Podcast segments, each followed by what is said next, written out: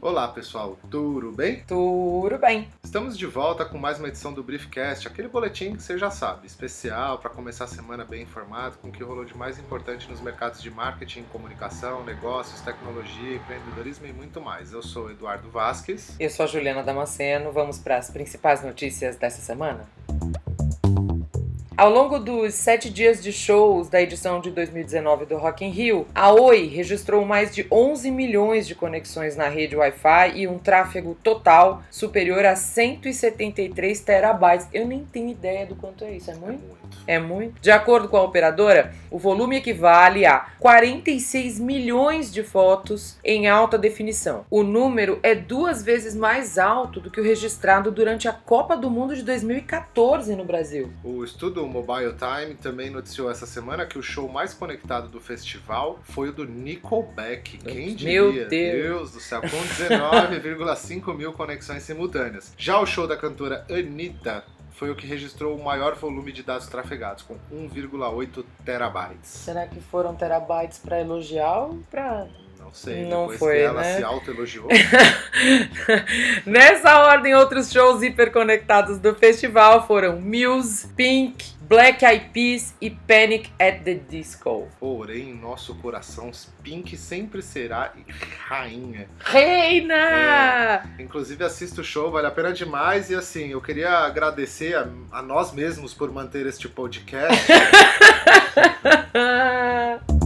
Por mais de 70 anos, a NASA vem experimentando aviões X ou planos experimentais para testar várias tecnologias. Isso incluiu o Bell X-1, o primeiro avião que conseguiu quebrar barreiras sonoras em voo. Mas agora a Agência Espacial diz estar preparada para testar sua primeira aeronave experimental totalmente elétrica. Conhecida como T7. X-57 Maxwell. A aeronave foi entregue ao Armstrong Flight Research Center da NASA, na Califórnia. Escala de inglês, né? Pois é. O gerente de projeto declarou que a entrega é um evento significativo, pois inicia uma, abre aspas, nova fase neste momento emocionante do projeto de avião elétrico. Hum, com a adição, a NASA começará a testar seu sistema de propulsão elétrica integrado para garantir que a aeronave esteja pronta para o voo. E ainda na editoria Aviação, vale a pena citar que a Boeing investirá 20 milhões de dólares na Virgin Galactic. Eu fico bastante deprimida com essas cifras que a gente fala toda semana. Pois é, para ajudar a desenvolver tecnologias que permitiriam o transporte em alta velocidade, o que levaria passageiros a seu destino em todo o mundo mais rápido que a velocidade do som e possivelmente através do espaço. Boa viagem para vocês que eu não entro num negócio desse de jeito. Eu só queria que o avião tivesse cama para poder dormir, mas como eu sou pobre, Mas se você vai viajar mais rápido que a velocidade do som, você não precisa da cama. faz sentido.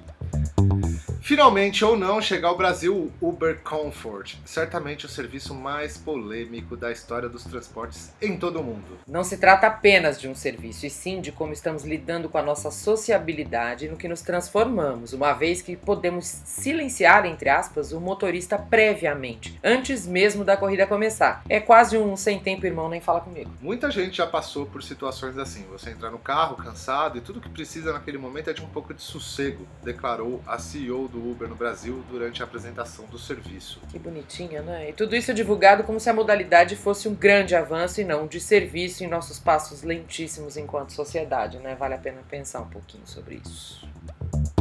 Ju, você é uma empoderada digital? o quê? empoderada digital? Que... Eu disse empoderada. Meu Deus, não faço ideia. Um dos maiores desafios que empresas enfrentam atualmente está relacionado com o aumento do compromisso dos funcionários. Calcula-se que um funcionário não comprometido tem um índice de absenteísmo 37% maior e 18% menos produtivo e 15% menos rentável, de acordo com dados da Gallup. Gente, esse tipo de dado eles têm na ponta do lápis, né? E como para as empresas encontrar uma maneira de resolver esse problema é vital, elas estão começando a observar com atenção a experiência de trabalho e quais são os fatores que a desenvolvem e estimulam os seus colaboradores. Segundo um estudo recente realizado em oito países pela unidade de inteligência da The Economist com a Citrix, existe relação direta entre experiência de trabalho e tecnologia nas empresas digitalmente mais maduras, ou seja, que tenham avançado em sua transformação digital há no mínimo dois anos. 46% consideram que a tecnologia disponibilizada pela empresa contribui para melhorar a experiência experiência de trabalho. Ah, experiência. Aquelas com mais impacto no setor são as que permitem um acesso mais fácil à informação necessária para trabalhar, 47% oferecem a possibilidade de trabalhar de qualquer lugar, meu Deus, 43%, oferecem aplicativos que são fáceis de usar, 39%, permitem obter uma experiência de usuário similar à do consumidor, 33%. O que acontece é que até agora o foco das empresas na hora de avançar em sua transformação digital não tinha o funcionário como prioridade. E agora tem, de acordo com esses estudos temáticos. Ah, é, tipo, vamos avançar tudo, não importa quem tá ali, né, trabalhando. Ok. Um estudo da. Eu adorava falar PricewaterhouseCoopers. Agora é só PwC.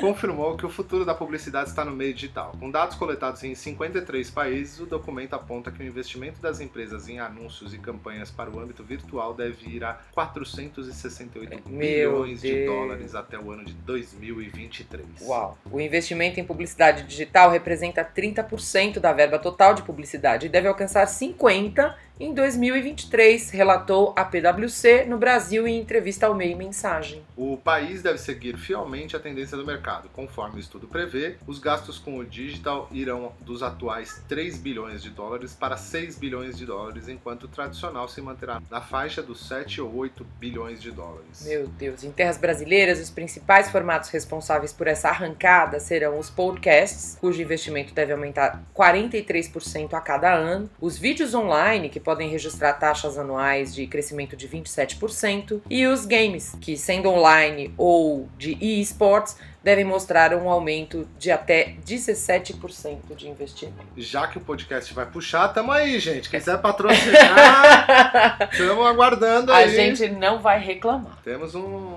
bons indicadores aí para mostrar.